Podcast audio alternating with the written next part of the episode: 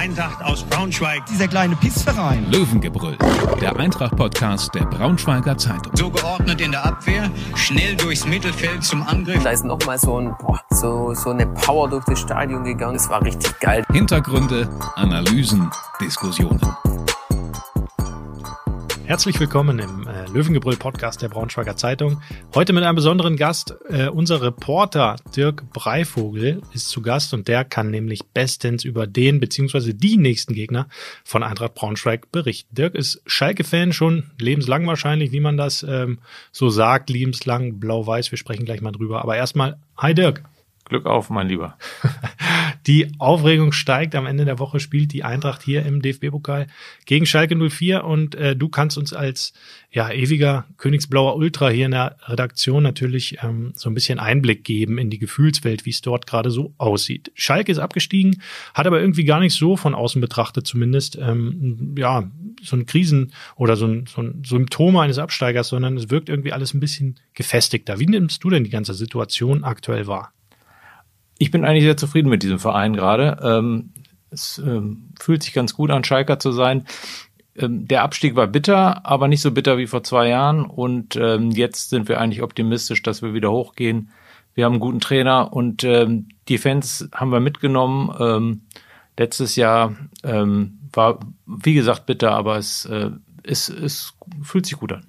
Welche Rolle spielt denn da ähm, auch vor allem die Aufteilung der Vorsaison? Also in der Hinrunde ging ja gar nichts bei Schalke. Dann kam mit Thomas Reis ein neuer Trainer und zwar wurde am Ende abgestiegen, aber die Art und Weise hat dann wahrscheinlich doch für ja, nicht sowas wie Euphorie gesorgt, aber zumindest nicht für so eine Komplettenttäuschung, ne? Das stimmt, man muss auch sagen, also in der Winterpause wurden gute äh, Käufe gemacht. Äh, Jens und Vandenberg, gute Abwehrleute geholt, äh, Stabilität bekommen und irgendwie, wenn sich die Mannschaft da reingehangen hat, dann äh, lief das irgendwie ähm, besser. Also das war ja auch nicht Glanz und Gloria in der Rückrunde, aber wir haben gekämpft und ähm, das, das fühlte sich ganz gut an. Und ähm, Reis hatte auch im Gegensatz zu Kramer bessere Leute. Hm. Wie beurteilst du jetzt den Zweitligakader von Schalke? Noch nicht ähm, sozusagen ähm, aufstiegstauglich.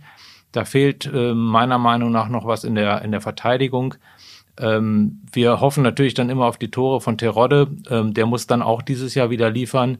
Aber ich glaube, da muss bis zum Ende des Monats noch was passieren. Ja, Schalke hat ja die ersten zwei Saisonspiele auch ziemliches Spektakel abgeliefert. Gleich zu Beginn mit einem 3-5 gegen Hamburg, danach ein 3-0 gegen Kaiserslautern. Ähm, wie hast du das so wahrgenommen? Das erste Spiel, das war ja, ja Vogelwild irgendwie. Also ähm, Hamburg hat da verdient gewonnen, hatte mehr Chancen, mehr, mehr vom Spiel. Und beim zweiten Spiel, da war wieder Druck äh, auf dem Kessel und das haben sie irgendwie ganz gut hinbekommen, wobei ähm, auch in der Überzahl offenbar äh, nicht so konsequent zu Ende gespielt. Und deswegen äh, kamen da von der Haupttribüne teilweise offenbar schon Pfiffe oder so, äh, ja, irgendwelche äh, Rumoräußerungen. Das hat, der, hat die Haupttribüne äh, irgendwie äh, offenbar äh, gemeint machen zu müssen es hat, es hat, es hat funktioniert und ähm, es war okay.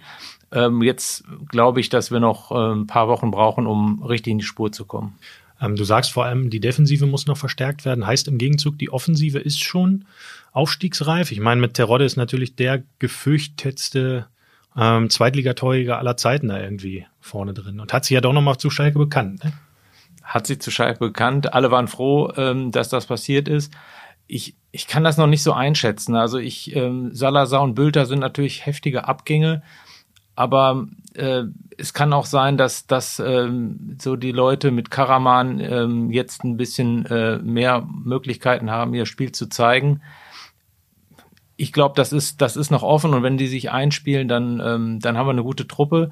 Was noch gar nicht so richtig funktioniert, ist offenbar die, die neue defensive Ausrichtung im Mittelfeld. Da haben wir ja mit Kraus und Kral auch zwei wichtige Leute verloren, weil die einfach zu gut sind für die zweite Liga und äh, da muss das mit äh, Schallenberg und Seguin, Tempelmann ähm, irgendwie klappen und da warten wir mal ab, ob das geht. Also von den Namen her klingt das auf jeden Fall so, als müsste Schalke um den Aufstieg mitspielen. Ähm, aber Top-Favorit auf den Aufstieg, so wie, wie es viele andere sagen, dass Schalke es ist, würdest du jetzt erstmal nicht unterschreiben? Ich glaube, da gibt es drei, vier, ähm, die da oben am Ende mitspielen. Ähm, Hamburg wie immer. Mal gucken, ob es dann reicht. Ähm, Hertha würde ich auch noch nicht abschreiben. Die haben sich jetzt, glaube ich, mit einem Linksverteidiger, ähm, den auch Schalke auf dem Schirm hatte, äh, verstärkt. Das, ähm, ich glaube, da, da kommt auch noch was. Ähm, ja, also drei, vier Mannschaften, Düsseldorf, St. Pauli auch dabei. Also ich, ähm, ich sehe das ähm, sehr ausgeglichen. Aber wenn Schalke sozusagen ähm, ein bisschen besser in die, in die Runde kommt wie vor zwei Jahren, da war das ja auch alles äh, relativ bescheiden und der Gramotzes äh, war, glaube ich, gefühlt ab dem siebten Spieltag schon weg, ähm, ähm, wird das schon irgendwie laufen. Ähm, und jetzt am, am Freitag wartet das Spiel in Braunschweig. Da ist Schalke aber schon klarer Favorit, oder? Ja, wobei ich, äh, ich glaube, das DFB-Pokalspiel ist offener als, als die Bundesliga-Partie jetzt. Und wenn, Korrektur, zweite Liga. So, sorry, ja. Du, du schwelgst hier. Ja, Bundesliga, ja, ist richtig. Ich war schon wieder ein bisschen in anderen Sphären. Nein, ähm, also das, zwei, äh, das DFB-Pokalspiel, da sehe ich eigentlich mehr Chancen auch für die Eintracht. Und wenn sie das dann gewinnen sollten, dann ist natürlich auch wieder beim Bundesligaspiel, äh, beim Zweitligaspiel, beim. Freudscher Versprechen. Ja, Bundesliga ist ja auch die zweite Liga, ist ja auch eine Bundesliga. Ist ja auch die beste zweite Liga aller Zeiten. Genau, finde ich, ja. finde ich auch. Ich finde die auch wahns- wahnsinnig stark im Gegensatz äh, vor, von, von, von vor zwei Jahren. Nur ähm, das ist auch ein Problem für Eintracht am Ende. Die ist stark, die Liga. Und da muss man mal gucken, ob Eintracht das alles schafft. Naja, du siehst halt jetzt schon Rostock, wo man vielleicht gesagt hätte, das ist ein Verein, mit dem man konkurriert. Im Kampf um den Klassenerhalt, die haben jetzt schon sechs Punkte. Ne? Also das muss er halt auch erstmal wieder aufholen, um die, um an denen vorbeizuziehen. Ist, ja, Eintracht ist ja heftig, aber wie du sagst, für, für die Eintracht ist natürlich eine gute Chance, so eine Trendumkehr praktisch ähm, zu schaffen, um sich von diesen ja, Fesseln zu lösen, die jetzt die ersten zwei Spieltage schon mit sich gebracht haben. Es ist schon Unruhe da, es ist schon eine leichte Angst da. Äh, nicht nur im äh, Bereich der Fans, auch im Verein muss da natürlich auch eine Unruhe sein, ähm, wenn du so in die Saison startest. Ne? Also du bist ja nicht nur Schalke-Fan, sondern schaust dir auch auf das, was die Eintracht macht. Ähm, wie wird, wie, wie ist es dir da gerade zumute aus der Halbdistanz? Also ich, ähm, ich erlebe die Eintracht jetzt also spielerisch noch, noch sehr schwach. Und ähm, ich habe nicht verstanden, warum man also sozusagen auf den alten Kader bis jetzt nur aufgebaut hat. Man hat den Ferrei als überragenden Spieler verloren. Und dann kam auch irgendwann so ein Signal, dass man mit dem, mit dem ähm, Endo oder so sozusagen versucht, das aufzufangen. Das fand ich irgendwie das falsche Signal. Ich kenne aber auch die Mannschaften, die vielleicht am Ende unten spielen, nicht so in Gänze. Ich weiß nicht, was Osnabrück drauf hat. Ähm, bei Rostock habe ich mich gewundert über diesen Pereira, Pereira äh, der dann auch irgendwie vielleicht mit viel Glück jetzt am Ende äh, letztes, letzten Spieltag gezündet hat. Aber so ein Name ähm, hätte vielleicht auch bei Eintracht funktioniert. Naja, auf jeden Fall.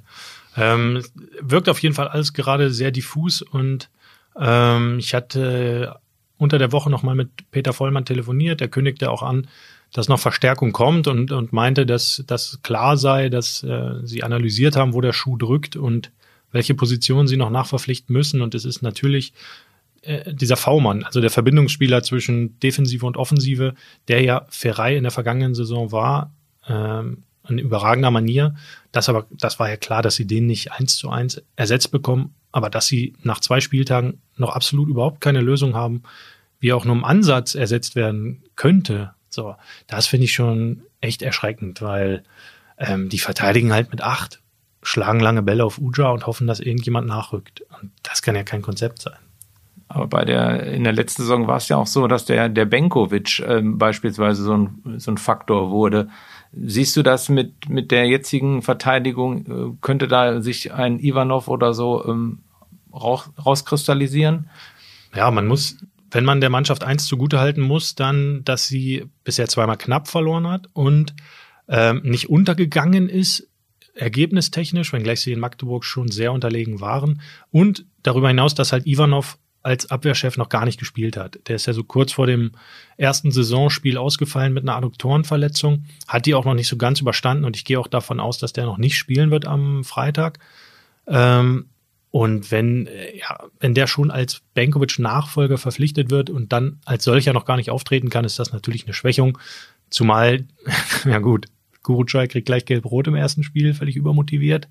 Und in Magdeburg spielen mit Dekali und Behren zwei in der Verteidigung, die jeweils in der Vorbereitung wochenlang ausgefallen waren. So und das merkst du dann halt auf dem Niveau. Das muss man der Mannschaft zugutehalten, was aber nicht ähm, heißt, dass es damit äh, geklärt wäre, wenn diese Position gelöst wird. So, das große Problem ist halt das Umkehrspiel nach vorne. Und so. Da gibt's gar keine personelle Lösung, wer das aktuell sein soll. Also da muss Peter Vollmann nachlegen, sonst ist hier schon sehr früh. Wirkt es schon so, als wär, wäre der Ofen schon aus. Aber wie gesagt, so ein Pokalspiel, wenn das mal positiv gestaltet wird, das kann auch genau der Effekt sein, den die Mannschaft jetzt braucht. Und ähm, ich würde das jetzt auch mit den Gegnern, von den Gegnern her nicht so, ähm, so schwarz sehen, sage ich mal. Es kann auch sein, dass am Ende Kiel und Magdeburg super Runden spielen, weil das eingespielte Teams sind, mhm. die sich irgendwie, die jetzt sozusagen funktionieren. Das ist zwar blöd für Eintracht, aber von den Namen her ähm, kann man da jetzt noch nicht ableiten, dass es dann dauerhaft immer äh, sozusagen äh, so schlecht, schlecht aussieht. Absolut. Aber gegen, gegen These dazu schon, letzte Saison war ja auch das äh, Erstrunden-Pokalspiel gegen Hertha BSC, äh, absolutes Spektakel, emotionaler Hochmoment, äh, Sieg im Elfmeterschießen und danach war halt eine derbe Niederlage in der Liga. So, es kann dich beflügeln, es kann aber auch gar nichts bedeuten. Dieses Spiel ist wirklich so, Pokalspiele sind wirklich völlig losgelöst von, von Liga-Alltag. Und ich kann es ein Stück weit auch verstehen, weil diese Kaprizierung auf so einen Moment natürlich alles automatisch so ein bisschen schärft. Das wäre ja bei uns genauso. Wenn wir, ähm, und schwer vorzustellen, aber wenn bei uns das ZDF über die Schulter gucken würde, würden wir auch nochmal einen Moment äh, besser schreiben, vielleicht nochmal ein anderes Wort benutzen, fokussierter sein. Also der Vergleich hinkt natürlich, aber äh, es sind halt wirklich extra Spiele. So, und da kann man wirklich wenig ableiten, aber du kannst halt für einen kollektiven Moment sorgen. Du kannst vor allen Dingen auch das Publikum hinter dich bringen. Das steht noch hinter Eintracht. Das hast du auch in Magdeburg gemerkt.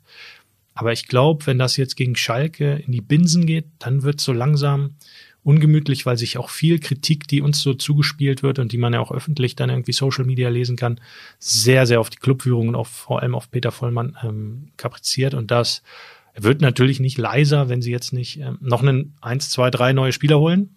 Ich gehe von drei neuen Spielern aus. Mhm. Ähm, und dieses Spiel gegen Schalke zumindest nutzen, um so einen emotionalen Feuerlöscher da irgendwie mal zu versprühen. Die Debatten um Peter Vollmann sind ja überhaupt nicht neu. Mhm. Also äh, als Außenstehender äh, gefühlt äh, Anfang äh, der letzten drei Saisons immer wieder. Und äh, aber wie gesagt, er hat sich, ähm, er hat sich da auch immer äh, nicht, nicht durchgewurstelt, sondern er hat das ähm, eigentlich mit guten Transfers dann am Ende doch geregelt. Also muss man, muss man sagen, muss man jetzt abwarten, wie es, wie es dieses Jahr funktioniert. Ähm, Sidi Sané ist ja auch ein Stichwort. Ähm, hm. Bitte, ne? Schalker, der sich, ja, äh, der, der sich dann sofort verletzt hat. Ähm, und äh, ja, der hätte vielleicht helfen können, wobei man den einfach nicht mit seinem Bruder verwechseln mhm. ja. darf. Wie hast du den, du als Schalker, der ja auch so schon viele Sachen verfolgt, äh, wann ist er dir denn so das erste Mal aufgefallen oder der Name untergekommen? Ja, der Name, der war, der ist ja dann sofort sozusagen elektrisierend für die Schalker gewesen. Ähm, ich habe mich immer gewundert, dass er nie so den, so der Kandidat war, dass er permanent auch als Perspektivspieler für die für die A-Mannschaft sozusagen galt. Und der Norbert Elgert, der hat, glaube ich, schon ein ganz gutes Gefühl, wenn er mal, wenn er mal hochziehen kann und wen nicht. Diesen CC, den hatten sie letztes Jahr auch schon versucht hochzuziehen. Da gab es dann auch, sagen wir mal, äh, Atmos atmosphärische Störungen auch mit, mit Reis, weil, weil er gesagt hat, der CC ist irgendwie, das ist irgendwie Bruder Leichtfuß und der muss sich irgendwie so komplett äh, mal ändern, damit er, damit er wirklich einer wird. Und bei Sidi Sané, ich weiß nicht, ich glaube, den Druck möchte ich auch als irgendwie äh, Bruder von Leroy Sané nicht haben auf Schalke. Vielleicht ist das gerade eine Chance. Umso bitterer ist er ist jetzt, dass er in, in, sofort verletzt ist, weil vielleicht kann er sich in einem anderen Umfeld auch wesentlich besser entwickeln als auf Schalke. Und als Spielertyp ist er seinem Bruder ähnlich? Ich finde, er ist also er ist äh, nicht so ballgewandt. Ich mhm. glaube, er ist er ist vielleicht ähnlich schnell, aber ich die die Mitnahme mit dem Ball, äh, die glaube ich, ähm, die ist nicht so gut äh, oder nicht so perfekt. Ja, okay, das, äh, das allein macht ihn ja auch für Eintracht ähm, überhaupt bekommbar, wenn er irgendwelche wenn er jetzt ähnlich talentiert in dem Alter gewesen wäre wie sein Bruder, dann würde der jetzt wahrscheinlich bei Mönchengladbach oder sonst wo spielen, nicht bei Eintracht. Trotzdem ist es natürlich extrem bitter, dass der aus dem ersten Testspiel dann direkt rausgefault wird. So ein Spieler, der ja eben genau das auch verkörpern konnte, könnte, Ja. was ich eben erwähnt habe, dieses Tempo umschalten, mal den Ball mitnehmen, einen ausspielen. Aktuell sieht man gar keinen, habe ich so aus der Mannschaft, die in Magdeburg gespielt hat, habe ich so keinen im Blick, der jemand anderen ausspielen könnte. So Anthony Uja, Ja. super Spieler, super Typ, aber das ist ja auch kein Dribbel Nee. starker, schneller Stürmer. So der Was denn mit dem Multaub? Der hat auch eine Schalker Vergangenheit. Aber irgendwie äh, ist es auch eigentlich ein schneller Spieler, spielt aber für mich in, bei Eintracht eigentlich defensiver als. Äh, Ah Ja, ist nicht früher. seine Position. So, ne? Der spielt halt jetzt in der Fünferkette rechts. Da hat er Ja. viele defensive Aufgaben, Ja. ist auch am 0-2 gegen Magdeburg unmittelbar beteiligt mit einem Kopfball, den er nicht klären kann. Ähm, aber er ist ja von Haus aus eigentlich Angreifer, so Ja. Flügelangreifer. Das ist auf der Position ist er fehlbesetzt. Äh, wenn er da nicht einen super stabilen rechten Verteidiger auf der Dreierkette hinter sich hat und den hatte er nicht, weil auch da ähm, Dekali noch nicht ganz wieder fit ist. Der kann das auf jeden Fall wieder werden, hat aber in der Vorbereitung eben gefehlt und dadurch ist ähm, ja Multhaup ist ja auch zur Pause schon ausgewechselt worden ähm, gegen Rittmüller, den Neuzugang aus Heidenheim. Den plagen jetzt so ein bisschen Knieprobleme, also der könnte auch gegen Schalke ausfallen. Von daher, Wiebe fehlt auch, ist die rechte Seite so ein bisschen ja problembesetzt für Eintracht am Freitag. Aber was tippst du denn? Wer wird, wer wird vielleicht noch kommen? Sind das dann eher Spieler, die auf einer, ähm, auf einer Ersatzposition in der zweiten, ersten Liga äh, sind? Oder ist es das Ausland? Ist es irgendwie Belgien, Frankreich, äh, skandinavischen Länder? Also äh, in welchem, in welchem Regal fischt äh, Eintracht?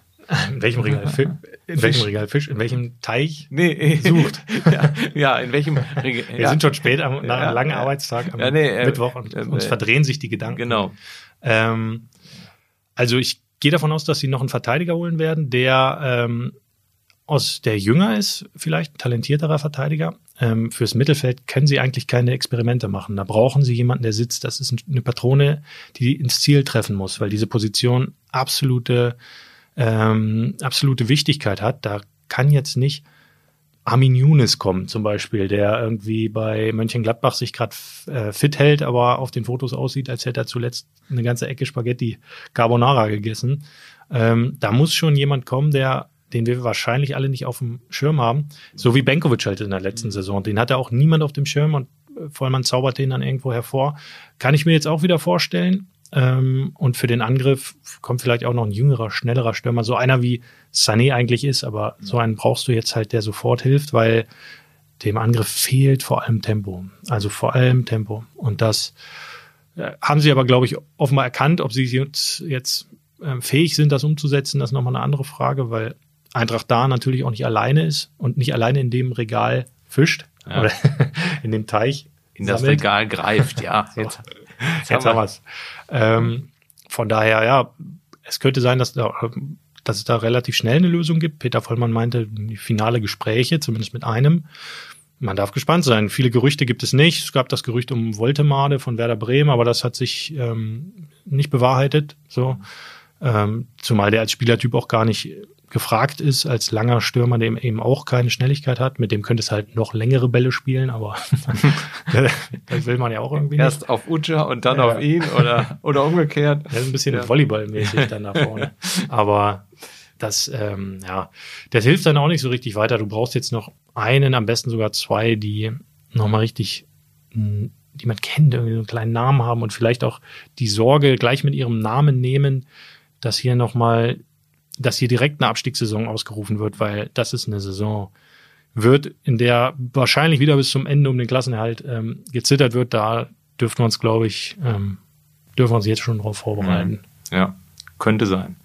Aber jetzt nochmal kurz zurück zu Freitag. Was Mhm. glaubst du denn, wie es ausgehen wird? Tja, ich finde, das ist eine echte, eine echte Wundertüte. Oft hat man ja irgendwie so ein Gefühl vor solchen Spielen. Ne? Ähm, ich, Eintrachtstadion in Flutlicht in solchen Momenten hat schon eine besondere Stärke. Äh, die Fans treffen sich vorab auch nochmal zum Fanmarsch, mobilisieren sich so ein bisschen. Schalke bringt schön Support mit. Ähm, also ich glaube, Eintracht hat eine Chance, wenn Schalke nicht früh in Führung geht. Also je länger es 0-0 steht, desto ja, mehr wird sich da vielleicht auch dieser Glaube freisetzen, dass heute was möglich ist. Aber wenn das so läuft wie in Magdeburg, dass praktisch nach 30 Minuten die Partie entschieden ist, dann oder entschieden zu sein scheint, dann fehlt mir aktuell der Glaube daran, dass es diese Comeback-Qualitäten gibt im Eintracht-Team, die es im vergangenen Jahr aufgrund von guter Mentalität ähm, gab. Und die hat ja nun Peter Vollmann auch nochmal explizit herausgehoben, dass das nicht gepasst hat, dass das einfach schlecht war von einigen Spielern in Magdeburg. Finde ich schon hart, das am zweiten Spieltag so die Mentalitätsfrage zu stellen, ja. ähm, wenn die anderen Mittel schon ausgeschöpft sind. So, das war mir irgendwie ein bisschen zu früh, um diesen, äh, diesen Abzug zu drücken schon. Weil du die Spieler damit natürlich auch total ins Abseits stellst, ne? Stimmt. Also ich würde, ich würde tippen, dass es, dass es lange 0-0 steht oder lange unentschieden steht und dass es wirklich spitz auf Knopf geht. Und ich würde mich für Schalke freuen, wenn sie solche Spiele nicht vergeigen, weil das haben sie in den letzten Jahren des Öfteren gemacht. Und ähm, ich glaube, letzte Pokalrunde in, in acht, bei 1860 München oder so. Also, wenn Schalke das souverän machen würde, dann hätte ich das Gefühl, dass dieser Trainer auch wirklich, er scheint sehr menschlich zu, zu passen zu der Truppe, dass er die auch irgendwie erreicht und auch bei jedem Spiel motivieren kann. Weil das war eigentlich auch schon in den besten Zeiten von Schalke immer Schalkes größte Schwäche, nicht konsequent durchzuziehen. Mhm. Und ähm, wenn sie das raushaben, das würde mich freuen. Ich glaube, es wird, äh, wird spannend und es wird ähm, es wird, äh, es wird äh, auch, glaube ich, ein hektisches, es wird auch ein ähm, emotionales Spiel werden.